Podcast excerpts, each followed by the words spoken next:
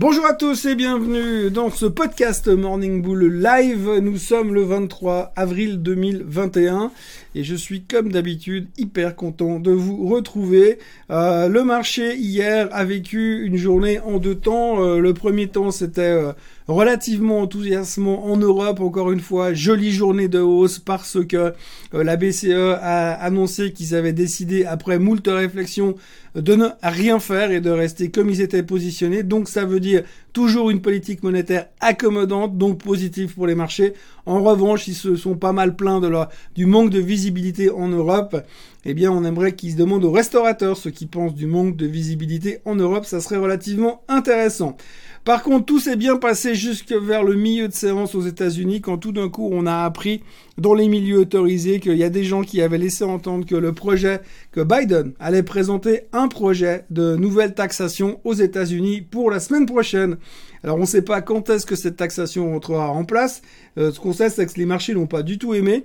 En gros, que va-t-il faire? Il va lever 1000 milliards de dollars via ce nouveau système de taxation pour euh, aider l'enfance, pour aider les crèches, pour aider les, les employés à avoir plus de vacances. Et donc, pour ce faire, qu'est-ce qu'il va faire? Il va augmenter le taux marginal d'impôt de 37% à 39 et des poussières. Et puis, il va augmenter surtout les taxes sur les capital gains, donc sur les gains en capitaux aux États-Unis. Euh, donc aujourd'hui, c'est taxé à 20% et il va passer à 40 les gens apprécieront, les, le contribuable appréciera. Par contre, alors le petit détail dans tout ça, c'est que ça ne s'adresse uniquement aux personnes qui gagnent plus euh, d'un million de dollars par année. Donc évidemment pas à tout le monde. Néanmoins, eh bien, euh, ça pose quand même pas mal de stress sur les marchés puisqu'on se dit forcément ces gens-là qui gagnent un million par année, eh bien, ils ont des gros portefeuilles et ils auront peut-être envie de liquider tout leur portefeuille à l'aube de cette nouvelle taxation pour être encore taxé à 20% avant de passer à la nouvelle taxation et remettre les compteurs à zéro entre guillemets. Donc il pourrait y avoir euh, des sell-off dans cette euh, thématique-là quand on aura des détails au niveau de la date et des confirmations. Sell-off qui a déjà commencé un petit peu hier soir. Alors 1% de baisse, c'est pas la fin du monde. Néanmoins, il y a pas mal de dégagements et surtout sur les titres qui ont très bien performé ces temps puisqu'on s'est dit bah logiquement évidemment euh, que l'on va aller euh, taper sur des valeurs qui ont bien euh, cartonné puisque c'est là-dessus qu'il y aura le plus à économiser pour le contribuable concerné par ces nouvelles taxes. Autrement, résultat globalement ok aux États-Unis, comme d'habitude, hein, depuis, je vous l'ai dit la semaine dernière, je vous l'ai dit hier, je vous le redirai probablement la semaine prochaine. Euh, les résultats sont plutôt bons. On est globalement partout au-dessus des attentes. C'est simplement après, encore une fois, une question d'interprétation. Hier, on avait pas mal, on se posait pas mal de questions sur Intel. Intel qui a publié des chiffres pas extraordinaires, mais ça on s'y attendait. Mais en plus, ils ont annoncé une baisse de la demande dans tout ce qui est data center. Alors c'est pas une bonne nouvelle, mais le CEO a voulu rassurant en disant que c'était juste temporaire à son avis. Par contre, il y a pas mal de gens qui commencent à dire oui, mais c'est peut-être pas temporaire parce que c'est probablement AMD qui arrive au galop pour les attaquer aussi sur euh, ce côté-là. Donc peut-être mauvaise nouvelle à surveiller sur Intel. Autrement, on parle beaucoup des voitures électriques pour trois raisons. La première, c'est qu'un des membres euh, du board de Nicolas a estimé que tout ce qu'on leur reprochait depuis quelques temps était faux. Euh, donc ça a soulagé le marché, entre guillemets. Ça veut pas dire que c'est la vérité, mais ça a soulagé le marché. Le titre a repris 24% au top de la journée. Bon, on n'a toujours pas vu à quoi ressemble leur camion et comment ils roulent pour de vrai et pas seulement en descente.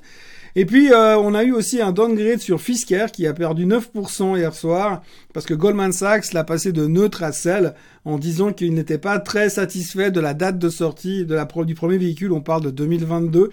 Alors euh, c'est assez marrant parce qu'il y a trois jours en arrière, vous avez le gars Bank of America qui a fait les mêmes études que celui de Goldman Sachs, qui a la vie absolument opposée en termes de calcul de performance et de stratégie. Pourtant ils ont fait les mêmes études, hein, ils ont été aux mêmes écoles et ils parlent la même langue. Enfin bref, Toujours est-il que Fisker a pas mal bougé hier et terminait en baisse de 9%, mais ça ne remet pas en cause au moins l'aspect technique du titre qui a l'air de vouloir construire un rebond.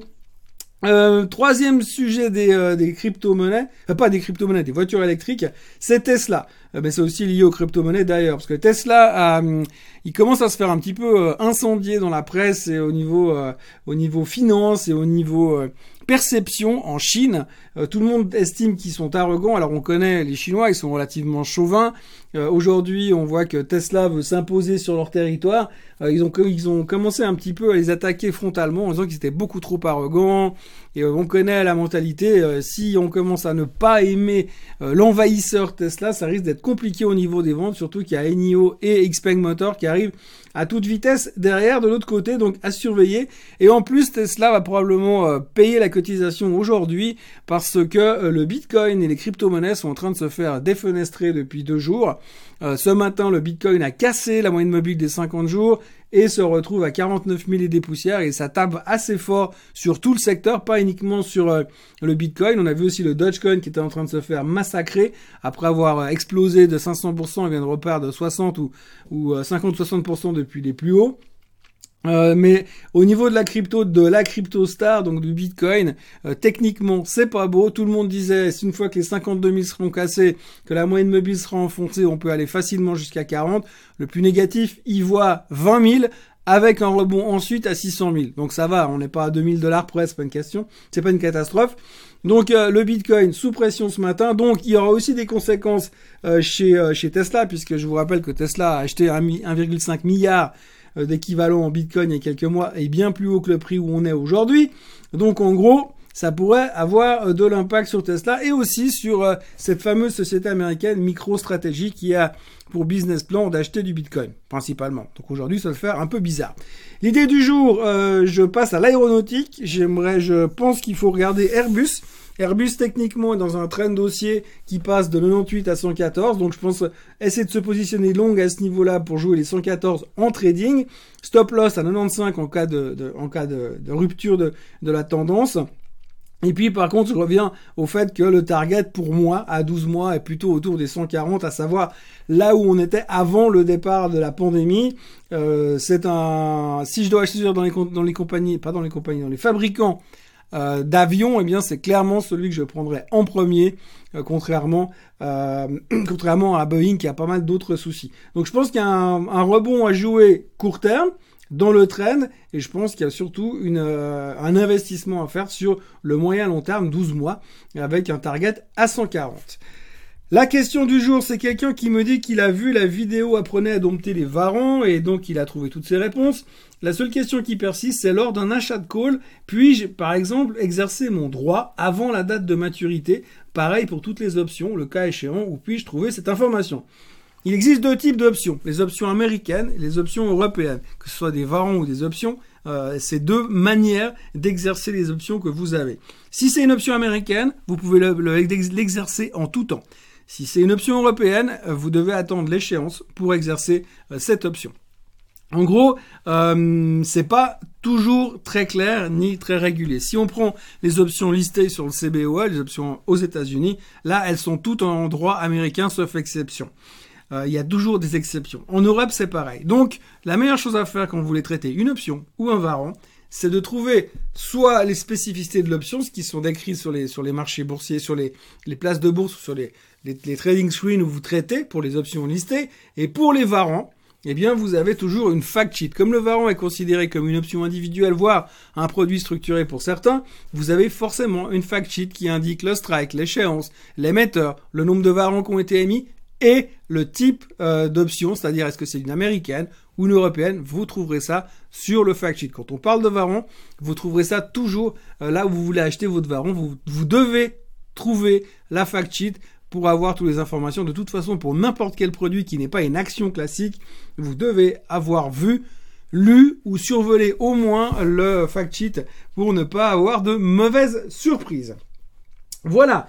C'est tout ce qu'on pouvait dire aujourd'hui. Je vous remercie d'avoir été avec moi toute cette semaine et je me réjouis de vous retrouver déjà vendredi matin, euh, lundi matin, pardon. Profitez bien de votre week-end et puis à lundi.